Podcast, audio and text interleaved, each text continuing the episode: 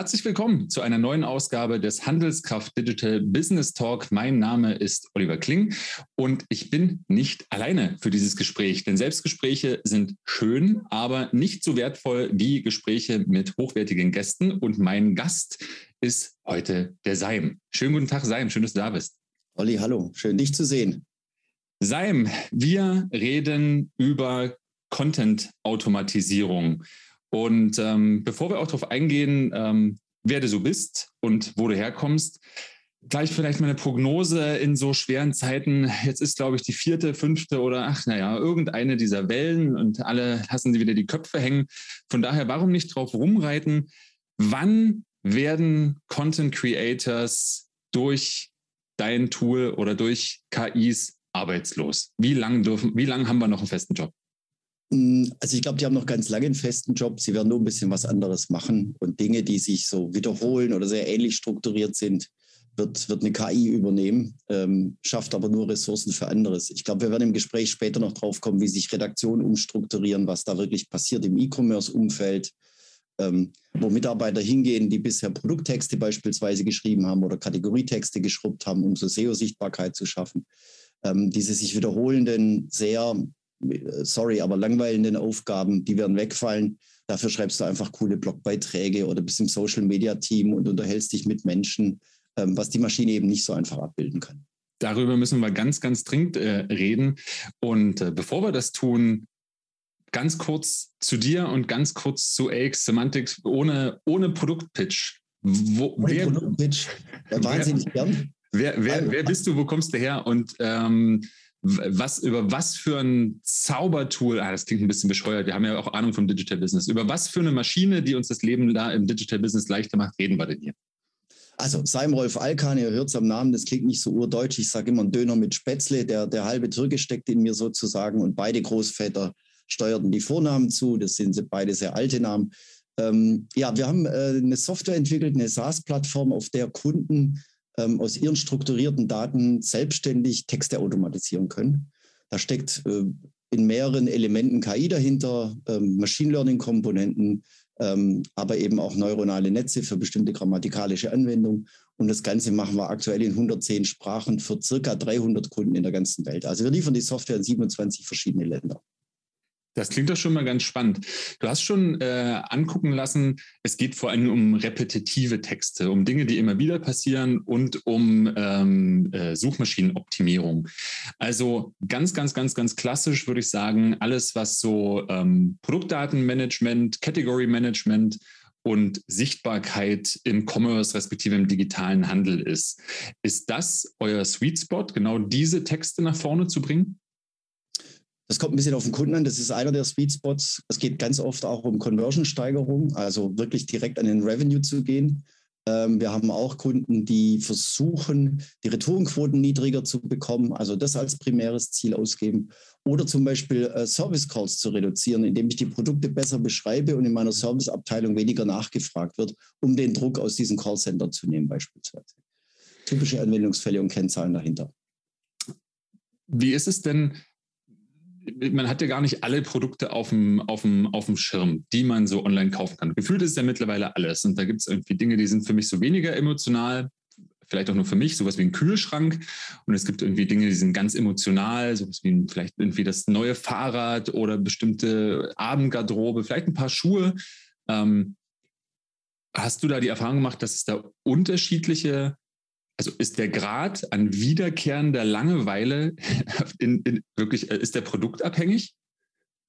Also er ist nicht produktabhängig, weil äh, während du dich ja für E-Bikes interessierst, kriegst du mich eher mit Laufschuhen.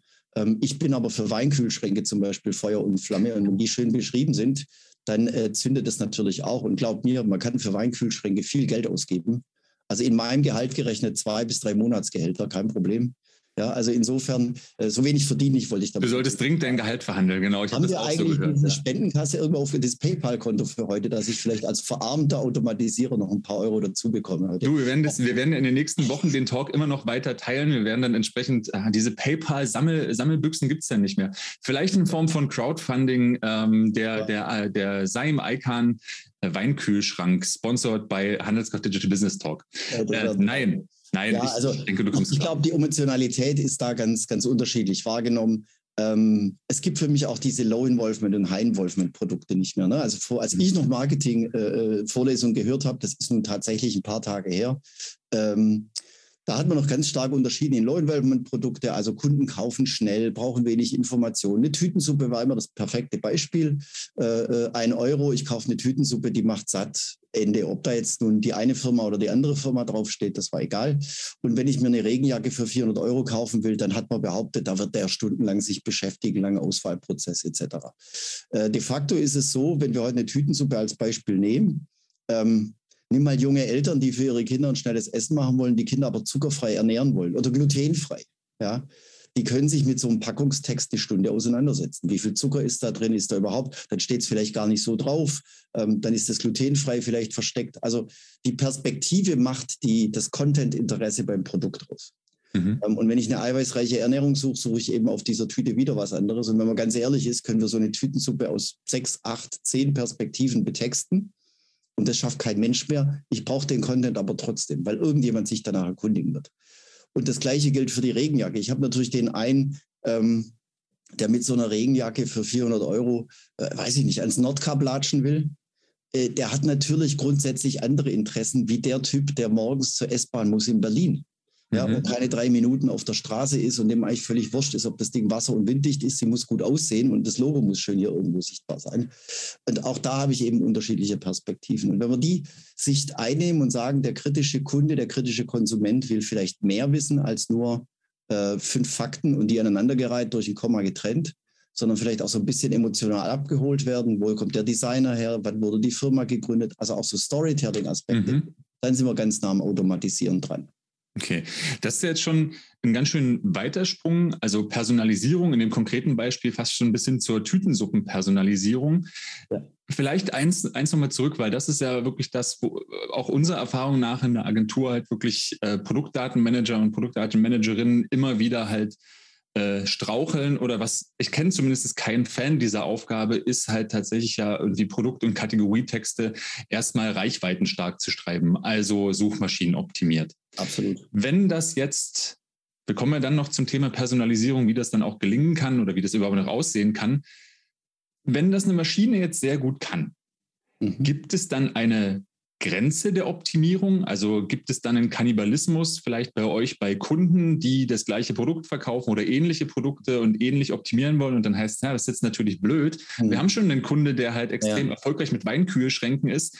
Da du auch Weinkühlschränke verkaufst, werdet, also wir können nur einen bedienen, weil ihr könnt nicht gleich, ihr habt eine Grenze in der Optimierung. Frage also da, gibt es diese Optimierungsgrenze?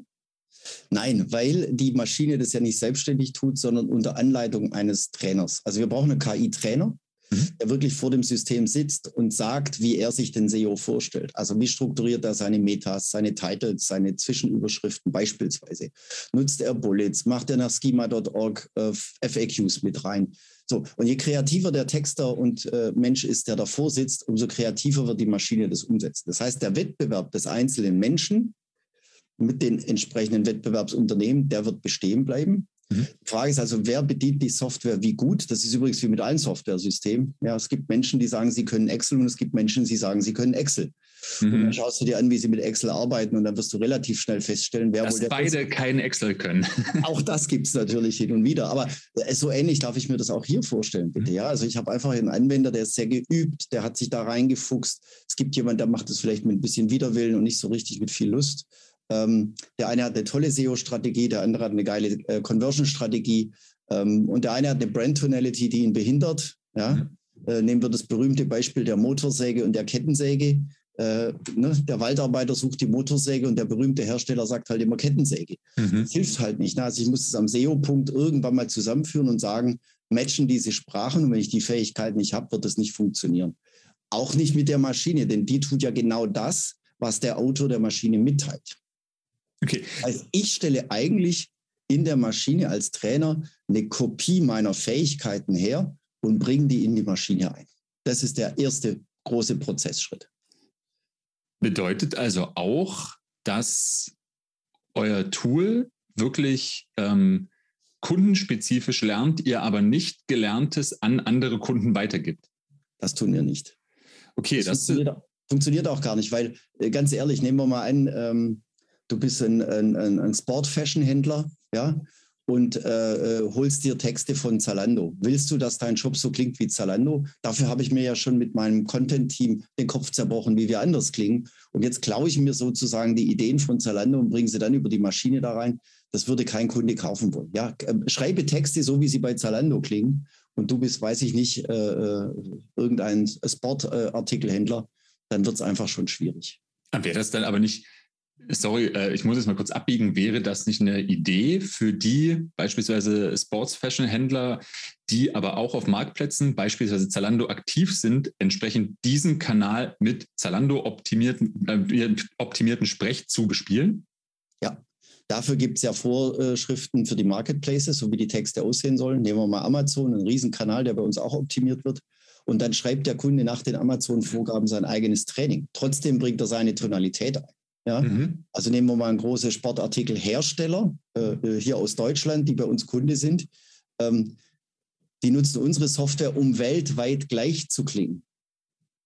Und natürlich haben die Marketplace-bezogene Texte, die auch weltweit gleich klingen, aber natürlich jeweils diesen Marketplace-Vorgaben entsprechen, was die Suchoptimierung betrifft oder Conversion-Optimierung oder Vorgaben zu Überschriften, Länge beispielsweise. Ne? So und so viel Zeichen bei Amazon, so und so viel Zeichen bei eBay das muss ja eingehalten werden und trotzdem soll es am Ende immer so klingen, als ob du bei dieser großen Weltmarke einkaufst. Jetzt stelle ich mir mal vor, ich betreibe ich betreib so einen Shop, ich habe so meine Produktdaten, habe vielleicht auch wiederkehrende Sachen. Ähm, wie, also wie viel Wissen, wie viel Daten, wie viel Tonalität brauche ich denn, um zu starten? Also sind das so, geht es ab fünf Produkten los, geht es ab 10, 50, 50.000 los, ist gegebenenfalls auch ist gegebenenfalls auch mit weniger zu starten klüger, weil es halt dann klarer differenzierbar für die Maschine ist, weil man mit einem großen N vielleicht die Tonalität dann doch etwas verwässert? Ja, also die Tonalität lege ich äh, grundlegend fest. Und dann brauche ich in, in, in den strukturierten Daten pro Satz, den ich schreiben will, circa so eineinhalb Datenpunkte.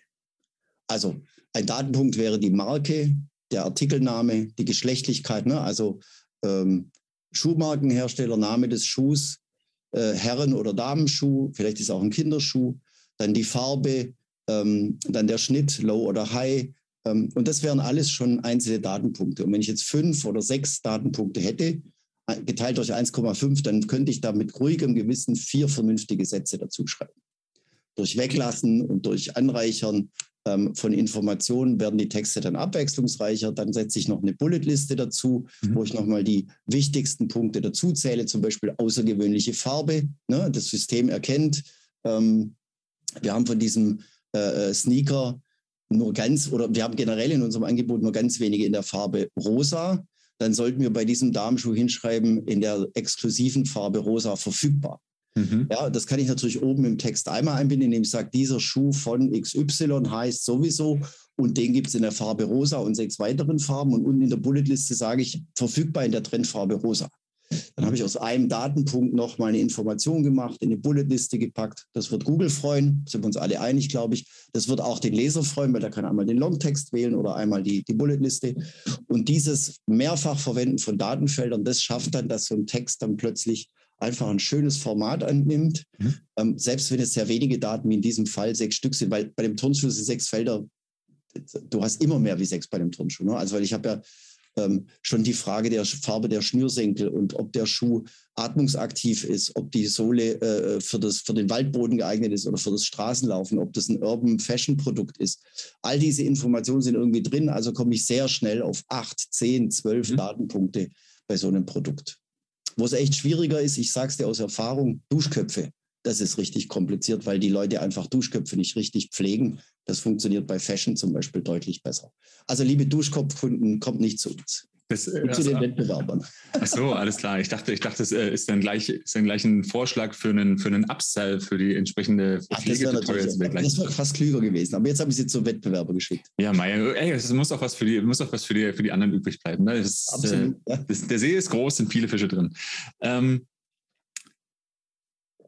das, heißt, das ist jetzt auch schon wieder ein sehr, sehr, sehr, sehr schönes Bild, ne? also wie man vielleicht ein Produkt ähnlich, das hier und da ähnlich ist. Also Sneaker, ne? es gibt unendlich viele Sneaker. Ähm, es gibt gegebenenfalls davon auch eine ganze Menge eben rosa. Vielleicht in der einen Version, also bei dem einen Hersteller ist das eben eine exklusive Trendfarbe und dergleichen. Ähm, das ist alles, finde ich, schon eben sehr emotionaler Content. Im Vorgespräch hast du mir auch gesagt, dass das aber auch funktioniert für wenig emotionalen Content, also im äh, alles, was so äh, Haftbarkeiten, Medikamentenverordnungen angeht oder gegebenenfalls ja auch für, meine Güte, es ist halt eine A6-Batterie, was soll ich denn dazu groß schreiben? Ja, also gerade bei im Pharmaumfeld, äh, falls uns heute jemand zuhört, die kennen natürlich diese diese äh, werblichen, das Heilmittelwerbegesetz, ne, das ist der korrekte Name dafür. Ich darf zum Beispiel niemals sagen, dass ein Produkt heilt, es kann maximal verbessern. Ne? Also dieses Schmerzmittel heilt ihre Kopfschmerzen. Junge, Junge, da ist die Abmahnung vom Wettbewerber quasi schon vorprogrammiert. Wenn jemand aus der Reisebranche kommt, auch das kennt ihr, wenn du sagst, äh, ist direkt am Strand gelegen und ich muss da, weiß ich nicht, einen, einen Pfad oder einen kleinen Wald durchschreiten, um an den Strand zu kommen, dann ist da auch schon die Abmahnung gesetzt. Ähm, und um das zu vermeiden, kann ich natürlich eine Engine nutzen, die einfach durch ihre Wiederholgenauigkeit diese Fehler vermeidet. Wenn wir mal an eine Autoproduktion denken, keiner würde auf die Idee kommen, VW Golf heute von Hand zu bauen. Nicht nur, weil er deswegen viel teurer wäre, weil es viel länger dauert, sondern weil die Wiederholbarkeit der Maßgenauigkeit, die Spaltmaße, die Farbgenauigkeiten dafür sorgen, dass dieses Auto über Millionen und Millionen produzierte Fahrzeuge immer gleich bleibt. Oder so ähnlich ist und so mhm. wenig Toleranzen hat, dass wir das als gleich äh, wahrnehmen werden. Und das ist auch so ein bisschen die Stärke der Maschine. Ähm, der eine Texter hat heute, weiß ich nicht, äh, äh, Kopfweh und äh, einen entzündeten Hals, wie ich heute, dann schreibst du heute ein bisschen weniger motiviert, ein bisschen langsamer, ein bisschen vielleicht sogar schlechter. Und nebendran sitzt jemand, der hat gestern, äh, weiß ich nicht, jemand Neues kennengelernt und konnte äh, ungezügelt knutschen. Äh, der, der schreibt dir heute natürlich einen fantastischen Content und ist super gut drauf. So, ne, dies, dasselbe Team gestern und heute vergleiche ich und die Qualität, die rauskommt, ist einfach menschlich schwankend und die Maschine macht es eben gleichförmig. Also die Maschine ist immer im Modus Knutschen, finde ich. Absolut, find ich, wenn sie so trainiert ist, natürlich. Ja, total Finde ich, find ich ein richtig, richtig gutes Bild. Das, das, ja. das gefällt mir. Das, äh, das nehme ich mit. Ähm, ich, ich, sehe jetzt den Mehrwert, also in der repetitiven Arbeit. So, das nimmt es ab, ähm, äh, gibt ein paar Sicherheiten. Du hast ganz am Anfang gesagt, als ich dich gefragt habe, so, ja, was machen denn dann die ganzen Content-Menschen? Wann werden wir denn arbeitslos? Hast gesagt, naja, so schnell nicht. Es ist nur, ihr werdet, euer Job wird weniger langweilig und ihr habt Zeit für anderes. Das ist aus Sicht von Content Creators ein, ein ziemlich schlüssiges, ein ziemlich griffiges Argument.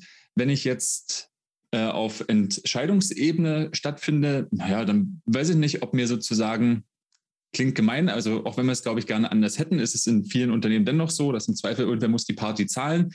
Das heißt, Mitarbeiterzufriedenheit ist wichtig, aber nicht zwingend das höchste Gut. Das heißt, dass meine äh, Mitarbeiter und Mitarbeiterinnen jetzt Zeit für anderes haben, ist das der Mehrwert? Weil wofür denn anderes? Reicht es denn nicht, wenn die halt auch normal da sitzen, sich kümmern und Suchmaschinen optimieren? So, was, was, was, was habe ich denn jetzt davon, wenn meine Texte eben dann optimiert sind. Ja, sind es nur die fünf Punkte bei Google? Sind es halt das Ranking und halt die besser gelaunte Mitarbeiter? Äh, nö, das wäre mir auch zu wenig, ehrlich gesagt. Dann würde ich auch relativ schnell so, so böse Gedanken haben, wie du sie gerade hast und versuchen, das Team kleiner zu schneiden. Ne? Aber äh, was wir sehen bei unseren Kunden ist so eine Entwicklungspfad ne? über vier Stufen. Ich fasse es nur kurz zusammen, dass es nicht zu lang wird. Aber in Stufe 1 kommen die zu uns und wollen alle ein Skalierungsproblem lösen. Ja, wir können das Wort Skalierung in dieser ersten Stufe verwenden. Ich habe 20.000 SKUs in vier Sprachen. Ich brauche sofort Content. Mhm. So schnell wie möglich. Der ist auch nie schön. Also ich sehe da meistens so plain Text auf den Produktseiten einfach runtergerockt. Ähm, die Sätze fließen nicht richtig. Man hat das ganz schnell gelöst. Der Chef steht hinter dir und sagt, kann man schon was sehen? Hat die KI schon geliefert? Du mhm. sagst, nee, der sagt, hey, wann sind wir so weit? So, dann wird also schnell was fertig gemacht, online gestellt. Und es ist das Grundproblem, mein Main KPI, haben wir alle SKUs betextet in vier Sprachen, ja oder nein? Mhm. Muss nicht schön sein. So, okay. jetzt sitzt also das, das was gegebenenfalls der ein oder andere Entscheider auch noch mit so, ja, können wir das nicht durch Google Translate schicken? Mach doch mal Copy-Paste, gibt es dann eine Schnittstelle? Ja, äh, machen wir fertig. Machen. machen auch noch Kunden von uns leider falsch weil sie gar nicht merken, dass sie die Kontrolle über die Keywords in den Fremdsprachen verlieren. Also wenn du das durch Google Translate oder DeepL schickst, dann heißt eben dein, weiß ich nicht, dein verkauftes Produkt Jogginghose in irgendeiner Sprache in einer Variante getextet, so wie es für dich nicht funktioniert. Mhm. Ja, weil die Jugendlichen vielleicht so Jogginghose nicht suchen. Ich erinnere mich da an einen Streit mit einer Fashion-Firma, die gesagt hat, so suchen unsere Jugendlichen aber nicht nach Jogginghosen, die würden niemals in Frankreich Le Jogging sagen, weil das ist Vorstadtfranzösisch. Ja? Mhm. Und haben gesagt, wir haben andere Kunden in Frankreich, wir brauchen einen anderen Begriff. Wenn das aber dir so zugeliefert wird von, von den Einschlägen Translation-Programm, dann hast du ein Problem. Wenn ich es als SEO kontrollieren will, dann mache ich ein Regelset und sage in Französisch, wir nehmen dieses Keyword, mhm. wir nehmen dieses Keyword und so heißt unsere Marke und so wollen wir den Schuh beschrieben haben. Mhm. Okay, ähm, Säule 1, Skalierungsproblem. Säule 2. Genau, Säule 2, gehen wir gleich weiter. Äh, jetzt kommt zum allerersten Mal der Gedanke auf, dass man sagt, sag mal, können wir irgendwie uns in Richtung Leser orientieren? Was will der denn? Ja, und dann sage ich, hey, es muss einfach zu lesen sein. Wir brauchen vielleicht fürs Mobile einen anderen Text wie für äh, äh, Desktop. Und wir wollen vielleicht zwei, drei Fettstellungen drin haben, um den so mit dem Auge durch den Text zu leiten auf die wichtigsten Verkaufspunkte. Nur so erste Scanbarkeitsidee. Dann kommt schon die dritte Phase. Da fangen die zum ersten Mal drüber an nachzudenken, sag mal, wie können wir die Conversion beeinflussen und den Revenue. Und jetzt kommt der Switch des Teams von wir sind ein Cost Center für die Zukunft ausgerichtet. Wir sind ein Profit Center. Und wenn du plötzlich als Chef ein Team da sitzen hast, die eine Textmaschine bedient und nicht mehr einfach nur Geld sparen, weil es billiger ist, sondern jeden scheiß Monat dafür sorgen, dass der Umsatz um 1,5 Prozent wächst, weil wir den Content besser machen, so wie wir das Layout besser machen, so wie wir Fotos besser machen, so wie wir äh, unsere Logistik besser machen, ne? also in einem iterativen Prozess, dann auf einmal fängt der Vorstand an, darüber nachzudenken, das ist ja eine coole Nummer, Warum soll ich die rausschmeißen? Die sitzen ja da, machen viel mehr Content in viel mehr Ländern. Im Gegenteil, ich könnte ein fünftes, sechstes, siebtes Land dazu nehmen. Mhm. Mal ganz verrückte Ideen. Ich mache einen zweiten Shop auf, ich kaufe ein anderes Produktportfolio dazu. So, jetzt hat er auch plötzlich Skalierungswünsche und Ideen. Und in der letzten Phase, der vierten, da sprechen wir dann äh, tatsächlich vom dynamischen Content. Da sind wir dann wirklich in dem Feld drin Personalisierung und viel wichtiger, ähm, jahreszeitliche Texte beispielsweise. Mhm. Ja? Also wenn ich mein Sofa jetzt verkaufen will, dann können wir ja mal drüber sprechen, dass wir die äh, passend zur Winterzeit ist Kuschelzeit. Ne? Der nächste Lockdown ist Kuschelzeit. Bestellen Sie jetzt schon Ihr Sofa, dass Sie bei der fünften Welle auch auf diesem neuen Sofa sitzen können. Genau. Ja, oder das Weihnachtsprogramm im ARD und ZDF auf diesem Sofa genießen können, weil das ist vom Stil Gelsenkirchener Barock, da sagen wir ARD und ZDF, und das etwas jugendlichere gestaltete, da sagen wir, hey, äh, Netflix-Serien im Dauermodus schauen, dieses Sofa ist genau das Richtige dafür. Und wenn dann die Winterzeit rum ist, dann kommen wir irgendwann in die Frühjahrszeit oder in die Fußball-WM-Zeit, dann sage ich, genieß doch die Spiele der deutschen Fußballnationalmannschaft auf diesem coolen Sofa. Mhm. Und am Tag, wenn die deutsche Mannschaft ausscheidet, was du weißt, das ist immer so in der Vorrunde in letzter Zeit, ja. In dem Moment will ich den Text so nicht mehr haben. Ich drücke auf den Knopf, die Fußball-WM ist raus, mhm. ja. Ähm, und dann sage ich, äh, das Beispiel, das du neulich hattest, ne? Ja, dann ist das so Tränen, halt im Stoff, äh, äh Tränenabweisende Stoffe, genau. Ihnen, ja. Tränenabweisender Stoff hilft ihnen, äh, über das Unglück des Ausscheidens der deutschen Mannschaft hinwegzukommen. Richtig. Ähm, und habe es darauf optimiert. Oder nicht optimiert, aber einen Storytelling-Ansatz. Mhm. Ja, der viel emotionaler ist, wie zu sagen, das ist ein Sofa mit einem Wollstoffbezug. Sie können auf diesem Sofa auch schlafen durch die Schlaffunktion mit Klappelement scheiße. Ja? Du ja. kannst dich drauflegen, da die Kumpels können mit drauf liegen, ihr könnt zusammen Fußball gucken, äh, du kannst dich drauflegen und sonst was mit deiner. Ja, ich, ich, ja. ich verstehe schon, wie du hin willst. Also tatsächlich finde ich das Sofa-Beispiel äh, äh, sehr, sehr, sehr gut. Also, ne, also an Begonenheit bei ähm, hält, hält ihr Sofa auch noch einen vierten Lockdown? Was ist so, wenn du da drei halt schon irgendwie drauf, ja, ja, ja drauf, drauf rumgeschimmelt hast. Dieser Federkern ist so stabil, dass er auch den fünften, die fünfte Welle überlebt. Genau, genau, genau. Und ähm, tatsächlich auch die, die, die Perspektive, klar, in dem Text halt eher auf äh, genießen Sie Ihre Samstagabendsendung. Ne? So, okay, wetten, das ist wieder da. Wow, habe ich, habe ich, äh, komme ich aus einer Zeitkapsel, was hier eigentlich passiert? Versus halt so eben genau, es ist halt äh, so individuell wie du, so individuell wie dein Geschmack. Ja. Ähm, keine Ahnung, App gestartet, äh, bequem gemacht und sowas. Das verstehe ich. Ähm, das ist Nur, dass wir die, das Mengengerüst dahinter sehen, Olli, entschuldige. Aber das Mengengerüst ist ja noch wichtig. Also bei Otto kannst du 40.000 verschiedene Sofakombinationen bestellen. Mhm. Fuck, wer sollte das texten? Mhm. Wer will sich denn hinsetzen und 40.000 Sofas betexten? Mir fällt ja schon nach dem fünften Sofa nichts Neues mehr ein. Und jetzt soll ich, ich meine, klar, das ist ein Lebensjob. 40.000. Ab Sofa 7, es ist auch sehr bequem. Dieses ja, genau. Sofa ist auch, auch sehr bequem. Genau so. Und es kommt ja noch schlimmer. Äh, jetzt kommt dein, dein, dein, dein ähm, Conversion-Experte um die Ecke und sagt: Hey, Ich habe festgestellt, wenn man die Überschrift, die Farben der Sofas unterbringen oder den Namen des Stoffs unterbringen oder des Bezugs oder die Materialität des Bezugs, verkaufen wir 8% mehr. Bitte hau mir bei allen Sofas die Materialität mit in die Überschrift. Mhm. Ja, und jetzt? Dann fängst du wieder von vorne an, bist du nicht mal bei Sofa 400, die 40.000 warten und du fängst wieder vorne an, weil der ja. festgestellt hat, da gibt es was Neues. Und das sind Prozesse, die sind deutlich schneller. Und gerade das heißt, das heißt halt nur bei den 15 Prozent aus GOTS-zertifizierter Baumwolle oder dergleichen, ne? im Zweifel halt so per ja. Hm, ja, klar. Hm. Bei 40.000 Kombinationen sind 15 Prozent auch immer noch eine ganze Menge. Das Absolut. Das sind 6.000, um genau zu sein. Der feine Herr Mathe, äh, Herr Doktor, Herr, Herr, Herr äh, Graf Zahl. Mhm. Ja. Okay, gut. Ähm, aber davon lasse ich mich äh, nicht beeindrucken, sondern apropos Zahlen, komm nochmal zurück zu den vier Säulen, die du ja genannt hast. So, hast du wirklich jetzt einen, einen, einen ganz klaren Prozess abgebildet. Also was ist so euer typischer äh, eure typische Customer Journey, also wenn ihr dann einmal die Tür geöffnet habt, ne, von der Skalierung, Leserorientierung, Conversion, äh, Optimierung im Sinne äh, zu, von einem Cost zum Profit Center zu werden und dann halt quasi die Expertise des so, okay, wir können wirklich äh, die Verkäufe durch die Textqualität oder durch die Textanpassung, Personalisierung mit beeinflussen. Cool. Jetzt die, die, die transformatorische Frage, was ist denn so euer, ähm, euer Erfahrungswert? Wie lang brauchen denn Redaktionen ähm, oder wovon hängt es denn in der Redaktion auch vielleicht ab, wie lange die brauchen, um wirklich von diesem Moment, dass, oh, okay, vielleicht nimmt mir hier eine Maschine gerade meine, selbst wenn ich es nicht so richtig cool finde, Arbeit weg hin zu, oh mein Gott, ich wusste gar nicht, dass ich diese 40 Prozent, 50 Prozent, you name it, Workload loswerden wollte, um etwas Besseres zu tun. Also was ist so, was ist so die Transformationsphase, mit der man rechnen muss? Also der Verantwortliche, der das Ganze einführt, der hat wirklich auch eine Change-Aufgabe zu lösen. Also das Team mitnehmen, die richtigen Leute raussuchen, die den Prototypen bauen, die es ausprobieren, die gucken, wie es funktioniert, die dann begeistert erzählen, die auch sagen, hey, das ist Arbeit. Also es ist jetzt nicht so, dass man sich ransetzt und dann ist in drei Tagen alles erledigt. Ja? Ähm, wenn das Ganze mal läuft und ich will Anpassungen machen, dann sind sicherlich zwei, drei Tage für bestimmte Anpassungen gut möglich und schnell möglich es ist am Ende immer noch Arbeit. Was jetzt dazu kommt, ist, dass die Arbeit eine andere Qualität bekommt. Und das macht es im Change-Prozess interessanter. Also, wenn ich früher einfach 40.000 Sofatexte geschrubbt habe, indem ich morgens um acht angefangen habe und abends um fünf völlig ausgepowert vom Rechner gefallen bin, ähm, und nur noch in Woll- und Mischgeweben denke und in äh, Kunststofffaser und, und in, in Kunstleder denke. Und noch eine neue Tastatur brauche, weil das S, das O, das F und das A nicht mehr existieren. Ja, ja. Auch Couch ist auch ein wichtiges Wort. Da sind dann ja. die C auf jeden Fall auch mit drin. Aber ähm, genau, ich habe dann so und so viele Texte geschrieben und gehe dann raus das ist ja auch jetzt fürs Brain nicht gerade so, dass ich sage, hey, das, das fördert mich und fördert mich. Wenn ich jetzt aber anfangen kann zu überlegen, hm, was könnte ein Storytelling-Aspekt sein bei dem Sofa? Ne, wie heißt denn der Hersteller? Wie heißt denn der Designer? Wann wurden die denn gegründet?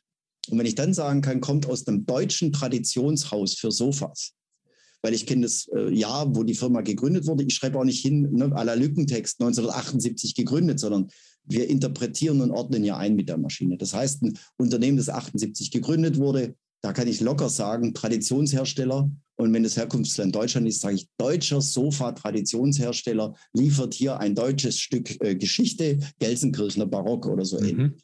Ähm, oder ich sage eben, der Herausforderer aus Großbritannien. Ja, mit jugendlich frischen Farben besticht die Firma XY ihre Kundschaft äh, und hat hier ein sehr preisgünstiges Sofa, das ideal für Studentenwohnungen und weiß ich nicht was ist. Dann kriege ich ja wirklich Storytelling rein. Ich erzähle dem Kunden ja, was dieses Sofa so besonders macht, so außergewöhnlich. Und wenn ich das dem Texter-Team klar mache, dass das die Aufgabe sein wird für die Zukunft, dann gewinne ich die im Normalfall auch äh, für solche Aufgaben, weil es eben nicht mehr darum geht zu sagen, das Sofa ist zwei Meter breit, sondern zu sagen, auf diesem Sofa können drei Leute super bequem sitzen bei Vieren wird es ein bisschen enger, aber wenn die Party ein bisschen kuscheliger ist, geht das auch. Mhm. Ähm, das heißt, umrechnen, einordnen von Maßen beispielsweise. Das heißt aber auch, Sie müssen sich mit der Materie beschäftigen. Also wenn ich da Leute sitzen habe, die nicht mal wissen, wie hoch ein Stuhl ist, auf dem ich sitzen kann und einordnen können, ob jetzt 42 Zentimeter normal hoch sind, äh, 35 etwas zu tief sind und das eher so ein hockerartiges Sitzgefühl ist oder vielleicht äh, 48 Zentimeter und das für große Menschen ein bequemer Stuhl ist, für kleinere, die sollten lieber auf einen anderen Stuhl setzen. Das heißt, ich brauche Know-how dazu und dann wird der ganze Job ein bisschen anspruchsvoller, macht ein bisschen mehr Spaß und ist perspektivisch auch äh, für den Weggang der Leute ganz gut. Mein, mein Churn in der Mitgliedschaft, äh, mein Churn bei den Mitarbeitern ist nicht mehr so hoch. Ne? Mhm. Verbrennen der Leute bei langweiligen Aufgaben. Okay, äh, dann äh, lass mich diesen, diesen Flachwitz machen. Äh, so far, so gut. Ähm, was das jetzt mathematisch angeht. Ich finde das ein ganz spannendes Thema, äh, diese, wenn du, wenn du beschreibst, dass er aus dem, also aus der eher routinierten Arbeit der Textkreation, der Beschreibungskreation, wirklich halt der Shift stattfindet in so einer Art äh, Sales-Verständnis und Produkt-Know-how. Also einerseits eben so, okay, wenn du dann halt sehen willst, was dein Text halt liefert oder was er liefern kann, musst du dich ja am Ende halt eben dann auch mit, äh, mit Sales-Prozessen, respektive eben Verkaufs- und Absatzzahlen und Conversion-Zahlen ähm, auseinandersetzen. Nicht zwingend was, was Textern und Texterinnen irgendwie mit in die Wiege gegeben wurde. Und andererseits gut ähm, Produkt, Produkt, Produkt-Know-how Kommt es vielleicht auch darauf an, ob man für einen Hersteller oder für einen Händler arbeitet. Bei Herstellern ist es relativ häufig so, dass sich die Menschen auch schon mit den Produkten oder dem, was gemacht wird, identifizieren. Also ich kenne das tatsächlich auch von einem äh, Fahrradhersteller. Da ist es äh, und, äh, und aber auch einen Fahrradbekleidungshändler. Also da arbeitet nichts, was halt nicht selber mindestens am Wochenende halt unterwegs ist oder halt auch den Weg zur Arbeit hat mit zurücklegt und das halt irgendwie alles testet. Ähm, aus der Perspektive dieses tiefen Verständnisses des Produkts und eher dieser Emotionalisierung von Content. Mhm. Da frage ich mich, und das ist eine ganz weite Brücke, die ich geschlagen habe, wenn ihr die Maschine trainiert, äh, funktioniert das dann ausschließlich mit mit einem Texttyp, also einem Beschreibungstext oder wenn mein Team dann soweit ist und eben Content kreiert, Blogbeiträge, die sich wirklich mit dem Lifestyle, mit vielleicht den fünf besten Tipps für eine Nordkap-Wanderung und so weiter und so fort auseinandersetzen, sind das dann gerade in Richtung Tonalität auch Trainingstexte oder muss man das getrennt betrachten? Nee, das müssen wir wirklich getrennt betrachten. Also, mhm. und zwar aus rein wirtschaftlichen Gründen, nicht aus technischen. Und das ist, glaube ich, die, die, das große Wunder dahinter. Ne? Also technisch machbar. Ich wurde mal gefragt, ob wir, äh, äh, wenn es zur Bundespräsidentenwahl geht, einen politischen Kommentar schreiben könnten mit der Maschine. Ja, kann ich. Also wir haben einen Bundespräsidenten und äh, die Frage ist, soll der Frank Walter jetzt eine zweite Amtszeit antreten oder nicht? Ja, und dann gibt es äh, Daten dazu. Ne? Also was sagen die Kirchen, was sagen die Gewerkschaften, was sagt die CDU, was sagt die FDP und so weiter.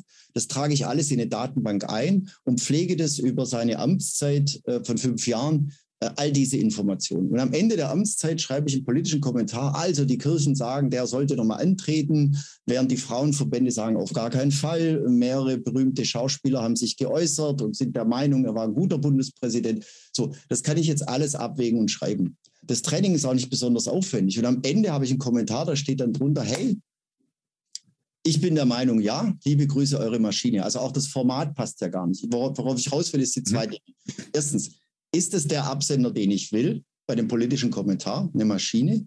Und das Zweite ist, wer baut denn diese Datenbank auf?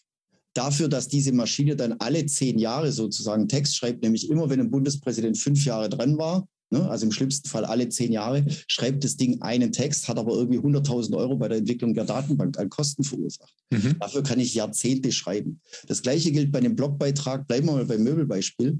Wie richte ich kleine Räume großzügig wirkend ein? Mhm. Wie mache ich äh, große Räume gemütlich? Das kann ich alles trainieren. Da brauche ich ja nur Datenbanken dazu. Die muss ich aufbauen. Da muss ich ein Riesenbrain sein, das dahinter sitzt und sagt, wie sieht denn so ein Blogbeitrag aus?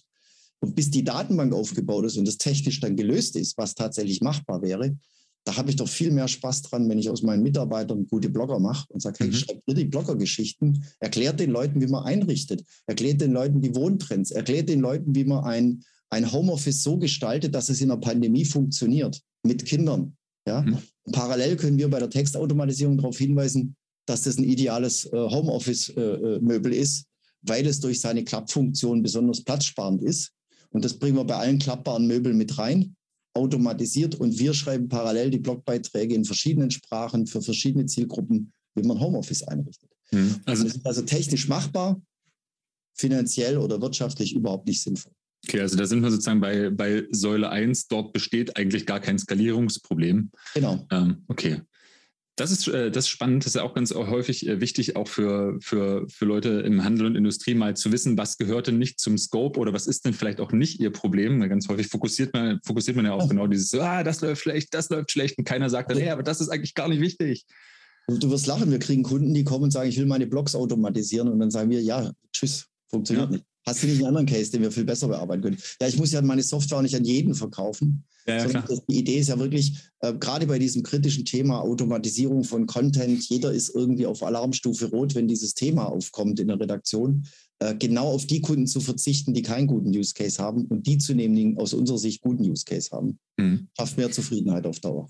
Gut, die Frage wäre dann tatsächlich wahrscheinlich auch, woran, also selbst wenn man die Maschine baut, was denn sozusagen äh, der, der, der bessere Block oder die automatisierteren Blockbeiträge für einen Deckungsbeitrag leisten, wenn die dann halt keinen sinnvollen Call to Action haben und ich da halt irgendwie nicht sinnvoll messen kann, dann habe ich halt äh, für, für, ja, für, für, fürs Feel Good äh, optimiert. Was mich dann aber dazu führt, das habe ich dich im Vorgespräch auch, glaube ich, vergessen zu fragen. Ähm, jetzt sind wir live, ich frage trotzdem. Wie, wie, wie ist denn das bei euch? Seid ihr als SaaS-Anbieter ähm, lizenzbasiert? Ist das wortbasiert? Ist das übersetzungsbasiert? Also ihr hättet ja ganz, ganz viele Ankerpunkte, um halt entsprechend ein, Pricing-Modell äh, zu entwickeln. Ja. Wie tief äh, willst du da gerade reingehen? Was, das ist überhaupt was? kein Problem. Ich kann dir Ross und Reiter in, in Numbers und in, in, in, Details klären. Das ist überhaupt kein Problem. Wenn du heute bei uns eine Lizenz kaufst, dann kostet die äh, normale Lizenz 1599 Euro monatlich. Da darfst du bis zu 10.000 SKUs so oft betexten, wie du willst. Mhm. Also ich will sogar, dass du jeden Tag neue Texte schreibst. Ja, Freshness in die Seite bringst, äh, verschiedene Ideen umsetzt. Ähm, du wirst es nicht jeden Tag machen, aber der Durchschnittskunde produziert zwei, drei Mal im Monat zum Beispiel Produkttexte. Da sind zwei Sprachen automatisch drin, weil wir natürlich wollen, dass du nicht nur Deutsch oder Englisch machst, sondern eine von den 110 Sprachen, die wir äh, sowieso mit anbieten, einfach ausprobierst und schaust. Ähm, es gibt keine User-Limitierung. Ähm, und wir haben da die Möglichkeit, einfach äh, voll auf die Software zuzugreifen. Es gibt keine Einschränkung, was äh, die äh, Textgenerierung betrifft, keine weiteren Kosten, sondern das ist genau der Preis, den es kostet. Möchtest du mehr Sprachen, mehr Projekte, mehr Webseiten, dann gibt es natürlich weitere Aufschläge. Das ist auch kein Wunder, sondern da kommt ja dann irgendwann auch unsere ähm, Marge sozusagen drauf. Das muss auch sein. Und das Einzige, was zusätzlich auszulösen ist, ist das Produkt Metrics beziehungsweise Personalized Commerce, also die Personalisierungsengine und die Messengine. Was bringt mein Content? Mhm. Ähm, und das wird zwar immer wieder verwechselt mit, ja, ich habe ja Google Analytics. Nee, wir messen tatsächlich den Content und haben da ein paar andere Metriken dahinter, dass das Textteam versteht, was es tut. Weil wenn die Google Analytics anguckt, verstehen sie die Hälfte davon nicht. Wenn ich ihnen aber sage, du hast eine Engagement Rate auf dem Content und das sieht so und so aus und an der Stelle ist ein Abbruch, guckt er das genauer an, dann kann der Content Creator wirklich viel besser damit umgehen und gleichzeitig die Personalisierungsengine nutzen. In Kombination sind das nochmal 15,99.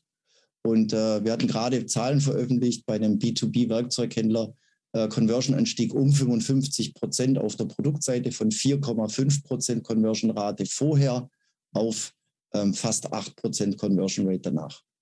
Okay, das ist auf jeden Fall online äh, ziemlich amtlich. Ähm, genau, dann lass uns nochmal äh, wieder wegschippern hier vom, äh, vom Money Talk, aber danke für die, für die Transparenz. Ähm, und ohne den, das Price Tag dran doch trotzdem nochmal wirklich genau zu dem Thema Personalisierungsengine gehen und ähm, was ist jetzt, was ist eine Conversion Engine, ne?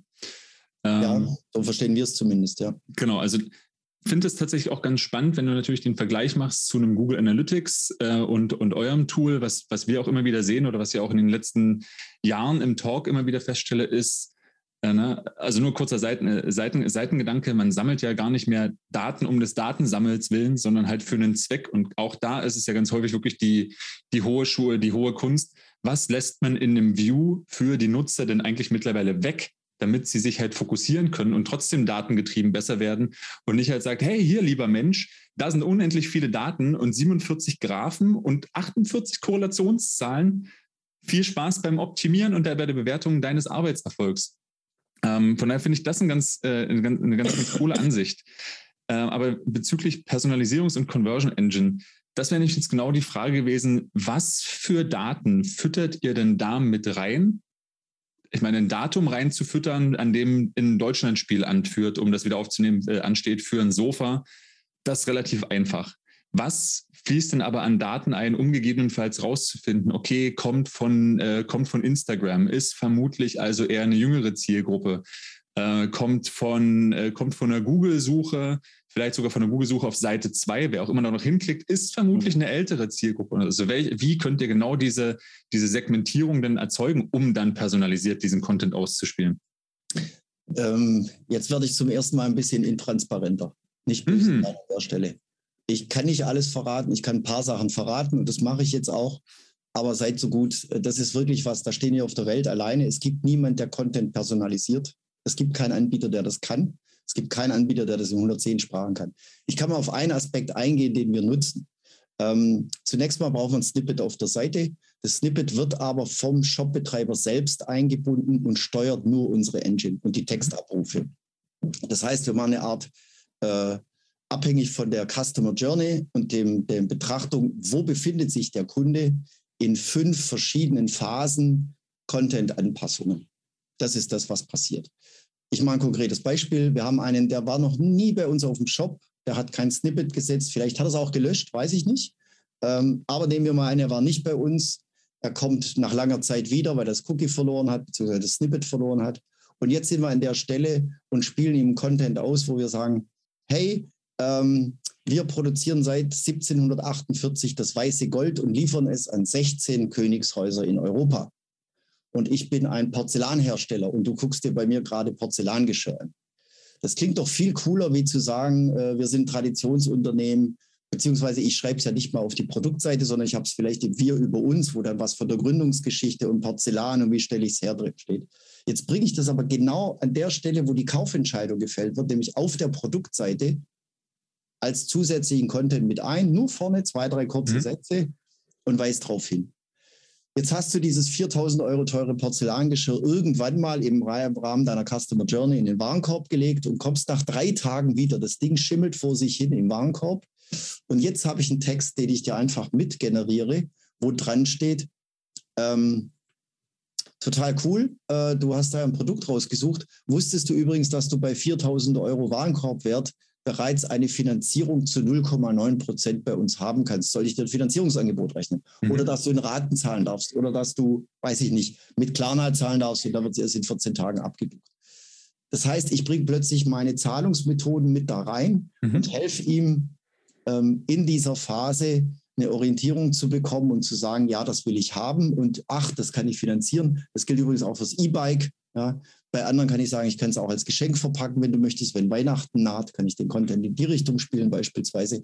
Wenn ich weiß, du bist gerade im Inspirational Mode oder im Comparer Mode, das sind eben diese fünf Modi, in denen wir die Texte ähm, anpassen, mhm. unter anderem.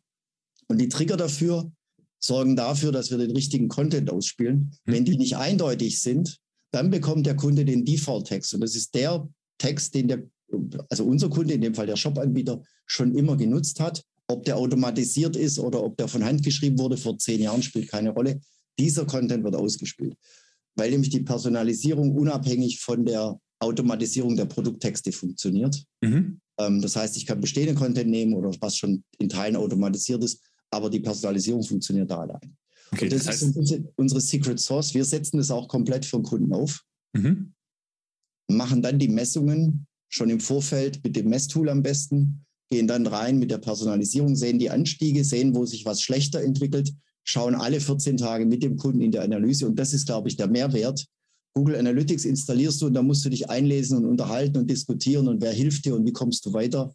Und bei uns ist eben Pricing mit drin, dass wir alle 14 Tage, drei Wochen, das hängt ein bisschen ab vom Traffic, äh, mit dir reingucken und dir klare Empfehlungen aussprechen, was du tun solltest. Und das ist das Wertvolle, glaube ich, gar nicht so sehr, dass das misst, sondern eben diese Handlungsoptionen durchleuchtet werden. Äh, Finde ich, find ich tatsächlich sehr wertvoll. Ähm, ist natürlich einerseits ein Lob an euch und aber auch ein Tipp an, äh, so, so frei bin ich mal, an ganz, ganz viele andere äh, ganz klassische Produkthersteller, das ganze Thema Customer Success Management. Ich habe vor, ich glaube, sechs Jahren oder so die ersten Kontakte zu einem wirklich guten Success Management, meistens von Firmen und SaaS-Firmen aus UK. Die haben ja seit Ewigkeiten so einen krassen Service-Faktor äh, ja. äh, miterlebt. Das ist wirklich eine gute Sache, dass sich das auch äh, im, im, deutschsprachigen Raum immer stärker durchsetzt, also immer weniger auch im Digitalen dieses Hit-and-Run-Business stattfindet, sondern sich da wirklich jemand langfristig drum kümmert. Ähm, Finde ich mega gut, passt auch zu eurem Produkt, passt auch zu deiner Darstellung wenn du sagst, ihr setzt das für euren Kunden auf, die Personalisierung. Klar, Secret Source, wir können nicht ganz so tief rein. Ist das aber sozusagen genau das, was du beschreibst, diese verschiedenen Stages?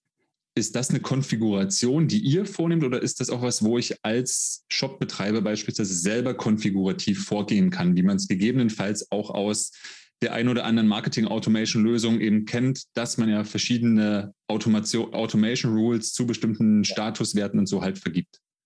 So ist es. Also wir starten genau mit dieser Konfiguration, die wir empfehlen, mhm. ähm, die jetzt bei Metaf ganz konkret, der, der Stefan Bayer hat ja selbst darüber erzählt in einem Interview und auch in, in seinen LinkedIn-Posts. Folgt dem Stefan Bayer auf LinkedIn, kann ich euch nur empfehlen.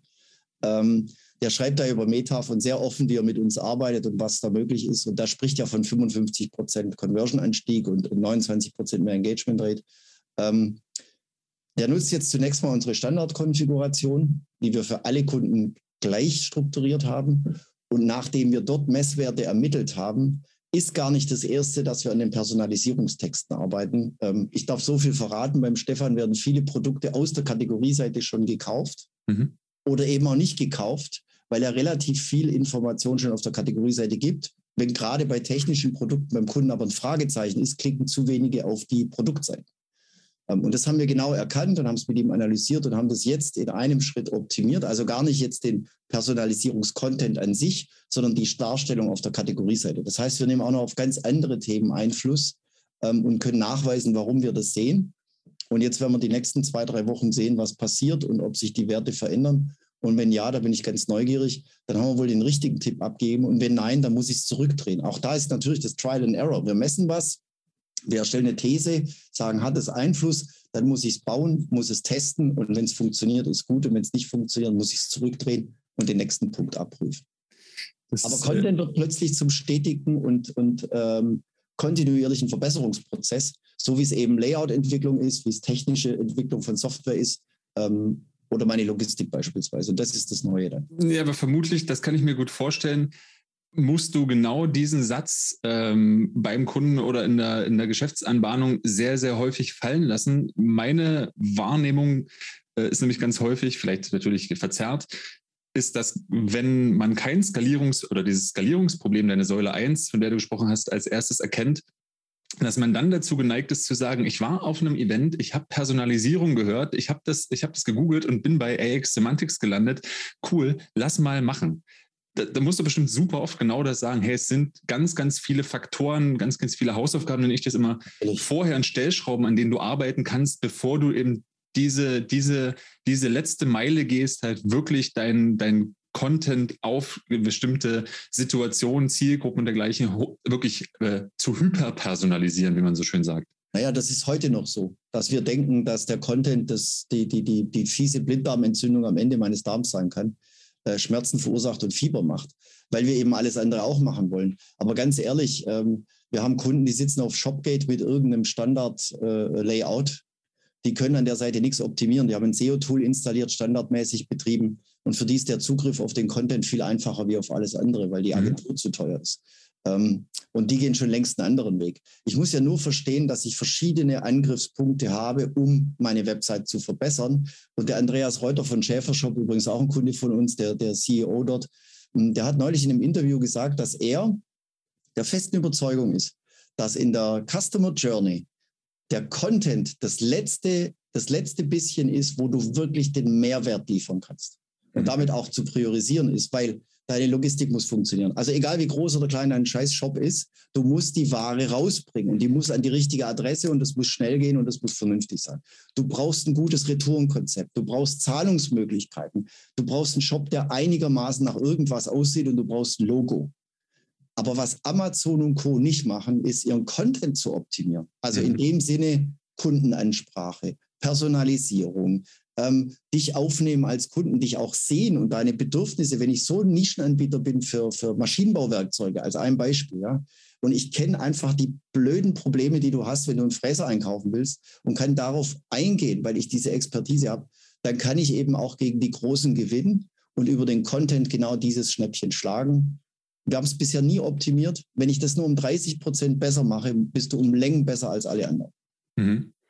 Du hast jetzt ähm, so viel auch mit, äh, mit Zahlen jongliert.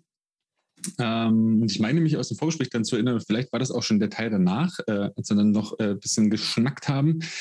Ähm, Ist das üblich bei euch, dass ihr genau mit den Vorerfahrungen, die ihr habt, dass ihr bestimmte Optimierungswetten abschließt? Also so ganz, wenn man jetzt äh, im, im Wetten das Kontext denkt, mit so einem äh, in den nächsten acht Wochen erhöhe ich dir für die optimierten Produkte deine Conversion um, keine Ahnung, eben 80 Prozent.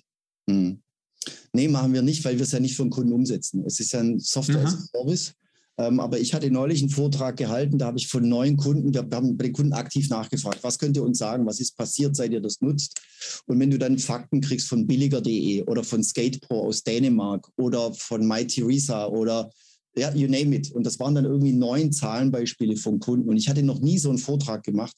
Ich bin in den Vortrag gegangen und habe gesagt, heute, ich zeige euch heute neun Use Cases und neun Zahlen von neun Kunden, die ihr alle anrufen könnt und fragen könnt, ob es wahr ist. Mhm. Das heißt, die nutzen unsere Software und dann zündet bei denen die Bombe. Ich bin nicht der Texter bei MyTheresa. Ich bin auch nicht der Texter, der bei billiger.de sitzt. Schöne Grüße an Falk. Ähm, aber Fakt ist an der Stelle, die haben es ja geschafft. Die haben eine Idee gehabt, wie sie ihre Kunden ansprechen wollen. Und es war eben nur durch die Skalierung mit der Software möglich, das auszuspielen. Und ich behaupte auch nicht, dass ich Deutschlands bester Produkttexter bin, wobei ich bestimmt unter den Top 3 sein würde. Aber äh, Spaß beiseite, ich kann keine 300 Kunden bedienen. Ne? Also es ist das ist doch kein Spaß, das ist doch nur Bescheidenheit, die aus dir Vielen Dank, ja. Ich habe deswegen ja auf drei aufgemacht, damit ja, ja. klingt. Aber ernsthaft, ich beschäftige mich wirklich ganz intensiv mit dem Thema Produkttexte und stehe morgens um 8 auf, denke dran und abends um 8, äh, wenn ich nach Hause komme, denke ich dran. Aber die haben es ja selber gemacht. Und ich habe mir auch gestern wieder ganz tolle Beispiele angeguckt. Ähm, Greenality schreibt zum Beispiel gerade Content in der Ich-Form.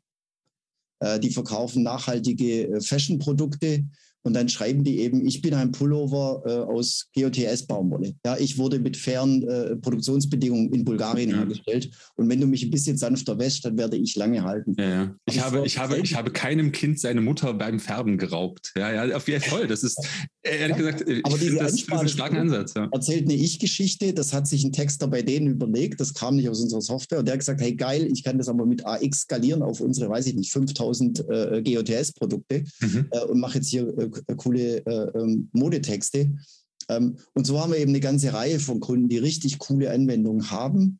Ähm, Wechselspiel zwischen Zwischenüberschriften und dem nachfolgenden Content. Druckgeschwindigkeit bei dem Drucker fällt mir, den darf ich jetzt leider nicht nennen, aber total cool. Die haben Druckertexte so strukturiert, dass quasi in den Headlines die Fragen eingebaut waren. Ähm, mit den entsprechenden Tools, so liest sich zumindest rausgesucht, was wird denn gefragt, mhm. drunter direkt die Antwort geliefert und natürlich mit der entsprechenden ähm, äh, Überschriften Tagging ausgezeichnet für Google, was ist da und was ist das. Und dann äh, wird das funktionieren aus meiner Sicht. Und das, was ich sehe, hat zumindest schon funktioniert und mich überzeugt. Das heißt, die machen es selber. Und ich bin ja dann nur Nutznießer der geilen Ideen unserer Kunden und tue dann so, als wäre es meine Idee gewesen. Sehr klar. So sollte es äh, sein. So ist es ja ähm, auch 2021 und 2022 ist wenig so stark wie der gute Leumund, den man als äh, ja, Hersteller oder als Agentur oder generell äh, vielleicht auch als äh, guter Freund eben so bekommen kann. Also gute Nachrede ist auf jeden Fall wichtig und finde ich sehr schön. Ich habe gerade auch nichts mehr, womit ich dich so in die Ecke treiben kann, um gegebenenfalls noch irgendeine Bad News zu erzeugen. Ja. Ähm, vielen, vielen Dank für das Gespräch. Danke dir. Und es war natürlich ein harter Kampf und deine Fragen waren bohrend und exakt. Und ich hoffe, ich konnte dir auch genauso antworten, wie du gefragt hast. Vielen Dank für die Möglichkeit, hier zu sein. Ich hoffe, es hat gerne. Spaß gemacht. Mir auf jeden Fall hat Spaß gemacht. Danke und bleibt alle gesund, die uns heute zuhören, die dabei sind live und äh, womöglich den Podcast die Tage hören. Genau, Saim, äh, auch ihm kann man auf LinkedIn folgen, auch mir kann man auf LinkedIn folgen. Ansonsten äh, gilt es auf Spotify, iTunes oder wo auch immer ihr uns gegebenenfalls nachhört. Drückt den Folgen-Button und verpasst keine Folge mehr des Handelskraft Digital Business Talk. Ich hatte jede Menge Spaß und jetzt ein Kloß im Hals. Vielen Dank, Saim. Vielen Dank fürs Zuhören. Bis zum nächsten Mal. Macht's gut. Bye, bye. Ciao.